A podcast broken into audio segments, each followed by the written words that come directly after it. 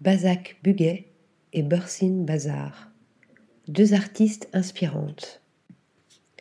Prison ou maison de poupée, caveau ou cachot, cabane ou cellule, les étranges habitacles de béton sur pilotis créés par Bazak Buguet ont provoqué un curieux manège sur le stand de Zilberman Gallery lors de la 15e Contemporary Istanbul Art Fair en juin dernier. Il y avait les visiteurs pressés qui passaient devant sans même s'apercevoir qu'ils étaient habités, ceux qui, voyant ce qu'ils recelaient, repartaient quelque peu effrayés, voire dégoûtés, ou encore ceux qui, fascinés, y revenaient plusieurs fois et tournaient autour avant de regarder à nouveau à travers les petites ouvertures. À mi-chemin entre la tour, la cage et la boîte reliquaire, ces cocons de béton attirent en effet irrépressiblement les regards voyeurs qui, plongeant en leur sein comme on regarde à travers le judas d'une porte, de minuscules personnages reposant à moitié ensevelis sous des linges, solitaires en leur chambrée. Violant leur intimité, l'observateur se prend à les imaginer dormant tout en se demandant s'ils ne sont pas morts.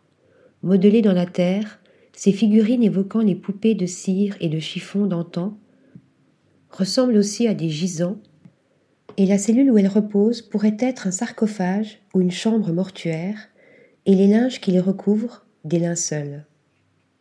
Voilà tout le talent de l'artiste Stambouliot qui, en nous faisant découvrir des éléments cachés, nous laisse en inventer les secrets et, dans le champ clos des espaces fictionnels mis en scène, nous fait entrevoir tous les drames de l'intimité, tout le champ des possibles contenus dans la blancheur suspecte de ces cellules capitonnées et l'effroyable silence pesant sur les corps recroquevillés qui y reposent. Effroyable mise en abîme des non-dits, comme l'atteste l'un des titres les plus éloquents de ces installations, plus doux que le miel, plus lourd que la hache, ou encore les fantoches de tissus démembrés, disloqués, couturés et rapiécés suspendus à des fils accrochés çà et là. Conte horrifique ou féerie, l'histoire ne nous est point contée, mais nous voici pris au piège de notre imagination. Ce sont aussi dans des espaces imaginaires que nous transportent les étranges peintures embryonnaires de Bursin Bazar, autre artiste stambouliot. Des espaces flottants, tout aussi poétiques et non moins traumatiques, où l'on voit errer, fusionner, ondoyer et se dissoudre des formes végétales et des organismes indistincts, évoquant les paysages mouvants des mares et des marécages. Dans ces images floues, contaminant tout l'espace de la toile en un all-over nébuleux et vaseux, c'est en fait la métamorphose de l'image dans une perspective post-numérique que l'artiste tente de façonner. Mêlant dans une sorte de maelstrom pigmentaire l'image virtuelle, consistant par un jeu de manipulation et de recouvrement à ensevelir sous la matière l'image immatérielle, de l'apparition à la disparition, une nouvelle fusion-concrétion annonçant la fin de l'opposition séculaire entre idéal et réalité, une troublante et prometteuse alternative. Article rédigé par Stéphanie Duloup.